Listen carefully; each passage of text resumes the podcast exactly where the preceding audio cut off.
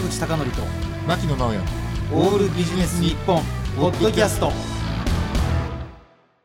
坂口孝則と牧野直哉のオールビジネス日本。本日のテーマは長いですよ、牧野さん、はい。はいい、いですか、はい。我がアンダーグラウンド音楽機構レンチボアダムズゲロゲリゲゲゲライズフロムザデッドまでというテーマでお送りしたいと思いますが、まあ、あのアンダーグラウンド音楽機構という、まあ、タイトルなんですが簡単に言いますと、まあ、メジャー信じゃない音楽もいろいろこの、まあ、20年以上、まあ、好きだったのでその話をしたいんですけれども、うん牧野さん、ちょっとね、突然なんですが、はい。あのね、この放送の時にはもう受験、まあ、シーズンは終わってると思うんですけども、はいはい。ちょっと受験シーズンの時の話していいですか？もちろんはい。で、はい。あの、私は、あの、九州の佐賀県というところ出身なんですけれども、はいはいあの、受験しに行く時に、あの、ちょっとこういう場面があったんですね。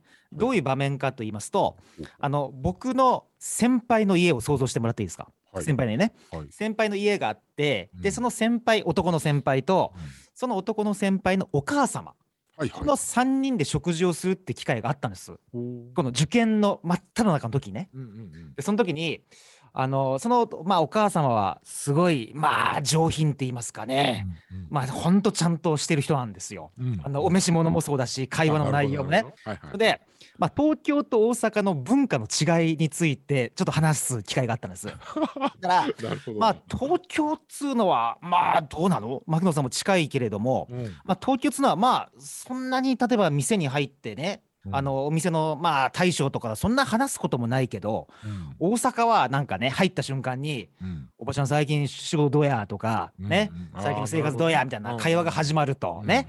うんうん。だからやっぱり大阪っていうのは、なんていうの？まあそういうふうな人間と人間が見知らぬ人同士が話すっていうのが多いよねみたいな話になったんですよ。ほうほうほうなるほど。その時に忘れもしないんですが、はい。その上品だったそのお母様が一言、はい。ヘドが出るわねって言ったんですよ。本当にもう その上品なお母様からするとそんなもんめんどくさいとね。で最もそれが面白かったのが実はその目の前にいる私がですね、うんうんうまくいったら大阪に行くってことだったんです。ああなるほどね。すごくないですか？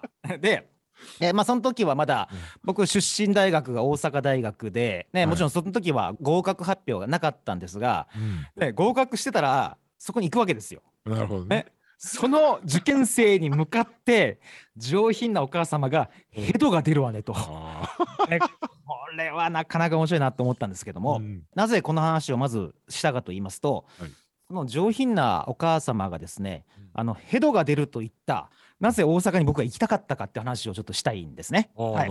で実はあのその当時、まあ、大阪、京都、まあ、あとはですね、まあ、兵庫県もそうなんですけども、うん。あのまあ、特にあの、まあ、日本のアンダーグラウンドシーンにおいてすごい重要なバンドがもうひしめいてたんですよ。もちろん東京もそうだったんですけども、うんうんうんだから、まあ、大阪かこう東京に、まあ、大学という、まあ、なんていうか、まあ、言い訳をつけて、ねまあ、住んでうんでそういうふうな音楽を、まあ、感じたいなっていうかうんうんうん楽しみたいなっていうのがすごい目的だったんですね。はいそうなぜ思うようになったかというと、はいまあ遡ることその受験から、まあ、2年半前かな。だから高校1年の時なんですけれども、うんえっと、その当時ですね、あの、まあ、僕が地方ということもあったんで、まあ、そういううるさい音楽が好きな奴らって雑誌買うぐらいしか情報源がないんですよ。ああなるほどね。で、その時にですね、まあ、僕が高校1年ですので、えっと、1994年か95年と思うんですけども、あの、本屋で、なんと、新しいうるさい音楽の雑誌が登場していたんですお。ねうん。これ、あの、イートマガジンっていうあの雑誌なんですけども、で、まあ、知らないでしょ？多分。うん知らないごめね、ん。もうね、日本中と、まあ、まあ、特に、まあ、まあ、アメリカかな、欧米っていうか、米国の、まあ、うるさい音楽を集めた雑誌が出てたんですよ。で、僕、そのうるさい音楽が好きな友達と、あの、二人で本屋にいたんですけども、その友達が迷うことなくその本を買ったんですね。はいはいはいはい。買ったんですよ。うん買うまでは別に普通じゃないですか。うんで、本屋から出たんですよ。うんそしたら出た瞬間に何が起きたかというと、うんこれはもう人生の転機と言っていいかもしれませんね。はい我々二人の腕を掴まれたんです。掴まれたんですよ。はいはいなんだと思うじゃないですか。はいはいはい。ちょっと待てと。うんその本を買ったということは、うん。興味があるのかと聞かれたんですね。ね。すごい話でしょ？うん。はい。興味ありますって答えたら、うん。佐賀県にその雑誌を下ろしてるのは俺だと。うん。これこれすごくないですか？これすいごいな、これ。話でしょ。ね、うん。そういう興味があるんだったら、うん。あのうちに来るかって言われたんですね、うんもうねまあ今はね私ね今40代ですよ、うん。ね、40代で腕掴まれて俺の家に来るかって言ったらまず断りますよ。その時16歳か15歳まあ忘れたけど17歳かな。忘れたんだけど、まあうん。10代半ばですよ。うん。もう我々2人何の迷いもなく行きますって言ったんですね。へで行きますって言ってう、んえその人の家に行ったんですよ。そしたらこれまで、まあ、ちょっと今かっこいい言葉で言うとねうんあの音楽の教科書とか両親とか友達が全く教えてくれることがなかった音楽の魅力にあふれた、まあ、部屋だったんですよ。なるほど。あーなるほどなんつうのこれまではなんかメジャーシーンの音楽とか、まあ、うるさい音楽っつってもメジャーシーンのロックとかメジャーシーンのハードロックえヘビーメタルとかじゃない本当に多様な音楽があるんだなっていうことに気づかされて。でその時に聞かされたのがまあこれちょっとまあ後々で有名になるんですけども、はいはい。ユナイテッドというバンドだとか、うん。ブルータル・トゥルースというバンドだったりとか、うん。まあ、あといろんな不幸な歴史をたどりましたけど SOB とかいうバンドいろんなもうバンドがあっていやーこれはもう度肝抜かれたという話をして、で、えっと、次の週からうん。その近くのうんライブハウスとかに行くようになりまして、えであの僕ら2人の人生が狂いましてですね。でその、まあ、仲間もいたんですけど仲間もどんどんライブハウスに呼ぶようになってまこういうふうな高校1年を過ごしたわけなんでまあほぼ全員まともな大人になってないんですよ。まあ、ほぼまともな会社勤めも無理で、うん。ね、ほぼなんていうか既存のシステムってなんかちょっと違うんじゃねえかなとか、うんいやーなんかこんななんか世の中で言ってることだけが正解じゃねえだろうとか、まあ、思いになってしまったっていう本当に人生が全員狂ってしまったんです。で早速なんですけども、はいあの僕がその当時みんなで聴いていたあのバンドがいろいろあるんですけどもうん今日はですねぜひ今も活動を続けていらっしゃるバンドの中で、はいレンチっていうバンドをちょっとご紹介したいんですね。はいなんで僕が高校ぐらいの時にこうすごく熱狂して人生が狂ったバンド群の一つであるレンチからミッドナイトエクスプレスです。お送りした曲はレンチでミッドナイトエクスプレスでした。牧野さんということでこういう演奏を、なんていうかなこうすごい間近で見てたんですよ。うんでね間近で見てその時には、えー後ですごい有名になりますけどあのハイスタンダードっていうメロコアのバンドとかもあって、ね、それもねもう今だったらもうスタジアムとかでやってるバンドがもう数十人ぐらいのライブハウスに演奏してでリハーサルもなんか見たりとかサインとかしてくれたりとかそういうのを、まあ、高校時代にこうずっと経験していたんですね。で先ほど SOB っていうバンドとかユナイテッドとかいうバンド名出したんですけども、はい。僕がもう一つ驚いたのは、はい。なんていうかなその彼らって海外にもすごい評価が高かったんですね。ああ、なるほど、なるほど。うん、でねこれなぜ高校生の僕たちに衝撃だったかっていうとなんかそれまでは洋物ってよく言葉あるじゃないですか。うんうんね、欧米の音楽こそが正しくてなんか日本は追随してるだけだみたいなイメージが勝手にあったんですね。うんうんうんそれが違うと。うんどうやらなんか僕らが知らない世界では逆にこう日本人のアーティストとかが世界に評価されてるしうんでかつねなんかコアなファンもいる。うん。でこれですごい驚いたんですよ。で結構やってることもみんな日本で工夫されているし。うん。で特に僕がその後で大好きになったのが「Rise from the Dead」というバンドでして。うん。でこれはもう本当にもう洋物としてはもう絶対表現できないような日本独自のワードセンスとか本当に日本特有のこうもうごちゃごちゃな大阪の街をそのまま表現したかのようなうんあのミクスチャーサウンドとかでこう本当すごかったんですね。ねでもうあまりにもねすごすぎて「Rise from the Dead」の中で名曲で「アースクリーム」っていう曲があるんですがはい。でそれをもういまだに僕ツイッターのアカウントとして使ってるぐらい本当好きだったんですね。はい、でその時にあの僕今あのアンダーグラウンドミュージックって話をしたんですけども、はいもう一つこれたまたまなんですが、うん偶然ノイズというジャンルにもこう遭遇することになるんですね。高校の時に。でこれがあの、まあ、人生を大きく変えた2つ目の出会いだったわけなんですがこのノイズって通常の人で多分、まあ、触れ合うことがないまま死んでいくと思うんですよ。ね あ確かにまあ確か、に。文字通り騒音の音楽なんですけども、うんうんうんこれちょっとなぜ僕が出会ったかと言いますとちょっと簡単にお話しすると、まあ、当時繰り返し僕佐賀県というところに住んでいたんですがはい。あの大阪に旅行しに行く時があったんですよ。はいはい。その時にうん。もう本当に本当にもう度肝を抜かれるもう人生を変えてくれるパフォーマンスを見ましてはい。何かというとうん。あの引っ掛け橋ってあるんですよ。あの道頓堀ああいう引っ掛けるナンパがみんなしてるっていはいう橋でまああのまあ、男性がナンパするだけじゃなくてナンパしてもらいたい女性も行くかもしれませんけあどね。まあ、引っ掛け橋っていうのがあって、うん。そこでどんなパフォーマンスを見たかというとうん。ギターを弾いてるアーティストがいたんですが。そのギターをですねうん。生きたタコを使いながらやってるんですよ。生きた何？タコ？タコを使いながらギターを弾くっていうパフォーマンスだったんですよ。これ多分意味がわからないと思うんですけど、うんもう意味がわからないまま想像してください。要するにで右手にギターのですね、ピックを普通持つところにタコを持ってはい。真っ黒になりながら、うん。あのギターをパフォーマンスするっていう、なんら音階弾かず、はい、これはすごいなと思ったんですが、うん。これ実はあのノイズアーティストの、うん。えーとですね、パフォーマンスだったらしくて、うん。それからこのわけのわからないものにも僕があの惹かれることになるんですね。まあ、一番有名なのはあのボアダムズっていうバンドでうん。あの僕がまあ未だに尊敬してる山塚愛さんって人がやってるんですけどもう、ん。もうずーっとまあ騒ぎ続けるとかうん。何の意味もない音階を演奏し続ける。でその山塚愛さんが以前やってたのが「あの花たらし」っていうですねこれバンドっていうのかな？なんて言うんだろう。ねユニットというのか。もうずーっと始まって1時間ぐらいドラム缶叩くだけとかそういうやつなんですよ。でそのハナタラシというユニットバンドっていうのはあの最終的には京都のライブハウスにパフォーマンスを称してあのショベルカーで突っ込んでいくんですよ。すごくないですか？うんうんであのライブハウスを破壊して出禁になったりするとかですね。でその後にあの僕がハマったのがあのスラップハッピーハンフリーっていうあの、まあ、3人組のユニットなんですがはい。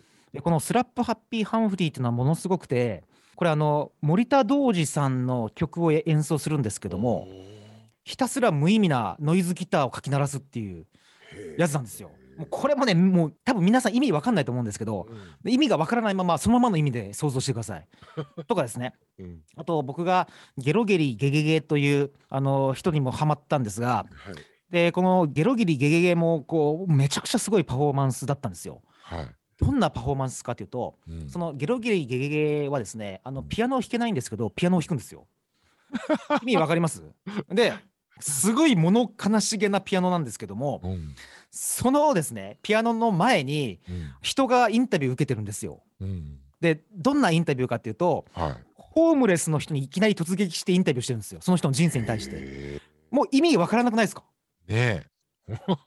どうしたらいいんだろもう意味わからなすぎるでしょう。わかんないですね、本当にね。何のことかがわかんないですよね。うんピアノ弾けない人がピアノ弾いてうんでホームレスのインタビューが延々と流れ続けるっていうもう地獄みたいな。うんやつでさっきあのご紹介したスラップハッピーハンフリーっていうあのノイズのギターをやってる人は、はいあのジョジョさんといってですね、はいあの日本でめちゃくちゃ有名なはい。あの非常階段っていうあのノイズバンドもやってたんですね。はいはいはい。これアルケミーレコードっていうのをやってた人なんですが、はい。まあなんていうかなノイズというものにはまっていくと、まあうん最近ほらアイドルで沼って表現ありますよね。はいはい、ありますね。ねえねあれと全く同じで沼なんですね。でもうどこまで調べても広すぎる世界なんですよ。うんこれがね。なるほど。で非常階段をずっと調べていると本当にねもうすごくてうん例えばこれ牧野さんどういう表現したらいいかちょっと僕協力してもらっていいですか？はいはい。あの水を飲みすぎるとあうんの生理現象としてあの出てくるものがありますよね。はい。あれはなんて別名で表現したらいいんでしょうね。え？はい。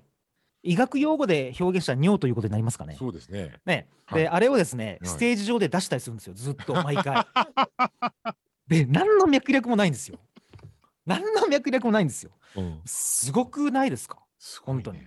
ねえそれであるバンドとかはですね、うんあのまあステージが始まって幕が開くじゃないですか。はいはい。で隣でもうひたすらあのドラム叩けないのにドラム叩いてる人がいるんですけどもはい。その隣でずーっとひたすら習字を書いてる人がいるんですよ。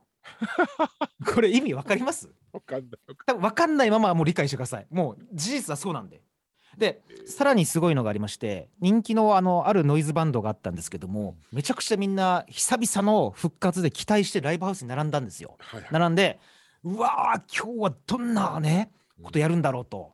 ね、かつてはね誓約書まで書かせたバンドだったんですよ。このライブハウスの会場で何が起きても私はこのアーティスト側に賠償なんか請求しませんとかいうのを誓約書まで書かせたバンドの復活だったんですね。うわこれは何が起きるだろうな。ってみんなドキドキしてたんですがは始まった瞬間に何が起きたかっていうと、はい。始まってあのステージの中央にあのダース・ベイダーのお面があったんですね。いはいはいそのダース・ベイダーのお面に祈りを捧げただけで終わりました。もう訳がわからないけどうんでもなんつうんですかねこういうこの訳のわからなさうんっていうのが非常になんていうかねもう10代の多感な頃に刺激を受けてしまいまして。ね、だからそういうのをもうこうあまりにもこう10代でなんか好きになりすぎたら人生が狂うっていうのもなんとなくわかるでしょ？わかりますわからない。いやいや狂ってないと思うけどね。狂ってないかな、うん。でねあとあのまあ聞きやすいところとしてね、うん。あのもし皆さんがご興味あるんだったら、はい。あのネイキッドシティっていうバンドがあるんですね。はい。でねこのネイキッドシティはさっき僕が申し上げたこのアンダーグラウンドミュージックと、まあ、ノイズの、まあ、中間ぐらいで、まあ、聞きやすいっちゃ聞きやすいかなって感じなんですね。。でねこれひどいのがねひどいっていうかねすごいのがねジョン・ゾーンっていうトランペット奏者がいるんですけどはいこれはねあの現代音楽家でありジャズミュージシャンでありあのノイズ演奏家なんですけどもで彼がもう超一流のミュージシャンたちとやっててもうその曲の展開が分からなすぎてすごいんですよ。もうねもうひたすらなんかねあまりにもテクニカルでううますぎるんですけど3分間ねもう転調に次ぐ転調リズムがあまりにも変わる。で訳がわからないと思ったら叫び声が入るとかいう感じで、でさらにこう叫び声が入ってる人って誰かかなと見たらさっき僕が紹介した鼻たらしの人だったりとかして山塚愛さんが絶叫してるとかね。うん。でこういうのはあのまああの今すごい世の中になりましたね。はい。あのねサブスクの音楽サービスでも聴けたりするんですよ。はいはいはい。ね、いやー、本当にちょっとこれ、沼にはまったら大変、もう抜けることはできませんけども、うん今日ね、ぜひ僕がご紹介したかったのが、あのアンダーグラウンドミュージックとして、ユナイテッドとか、ブルータルトゥルース、SOB、 OUTO、ライズ・フロム・ザ・デッド、そしてあのノイズミュージックとしましては、まあ、あの路上で他校で弾いてた人のあの演奏の話しましたけども、はいやっぱりね、ハナタラシとか、ボアダムズ、スラップハッピーハンフリー、そしてネイキッドシティというところをちょっとどうしてもご紹介したいなと思いました。い。で、先ほど、まあ、これらの10代で、なんていうのかな、あのこういう風な音楽にあったって話をしたんですけども、これね、牧野さん、本当に偶然なんですけども、はい。ねまあ、こういう音楽好きな人で、まあ、僕みたいな仕事やってる人って、まあ、極めて少ないと思うんですね。はいはいはい。経営コンサル。ルタントとか。はいはいはい。そうじゃないですか。で、たまに、あの、ラジオとか、こうテレビでこういう音楽が好きなんですよってなると、牧野さん、これわかるかな？なんていうの？うわこんなところに仲間がいたみたいな感じで、うわーってなんていうかみんなが集まってくるみたいな。わかるわかるわかる。わかります？うんわかるわかる。うわー世界で俺だけじゃなかったんだみたいなのがあって、さっきね、ご紹介した、あの、まあ、ミュージシャンの中でも、なんとね、ツイッターで僕に返事くれたりだとか、なん、か、あいや、面白かったよって言ってくれる人もいるんですね。うんうんうん。でその中でさっきちょっとご紹介したんですがあのレンチってバンドのあのベースの松田さんとかもですねちょっと僕にい。ろいろなんかメッセージくれたりして、なんか絶対10代の時はもうどうしようもない衝動に突き動かされただけだったんですけども、うんまあ40代になってこういう皆さんとつながるとはというちょっと感動もあの兼ねまして、はいえ当時僕が聴いていた曲を最後にご紹介したいと思います。はいレンチで空です。お送りした曲はレンチで空でした。ということで本日のテーマは我がアンダーグラウンド音楽機構レンチボアダムズゲロゲリゲゲゲライズフロムザデッドまででした。坂口孝則と牧野直哉のオールビジネス日本ポッドキャスト。今回はここまで。次回もお楽しみに。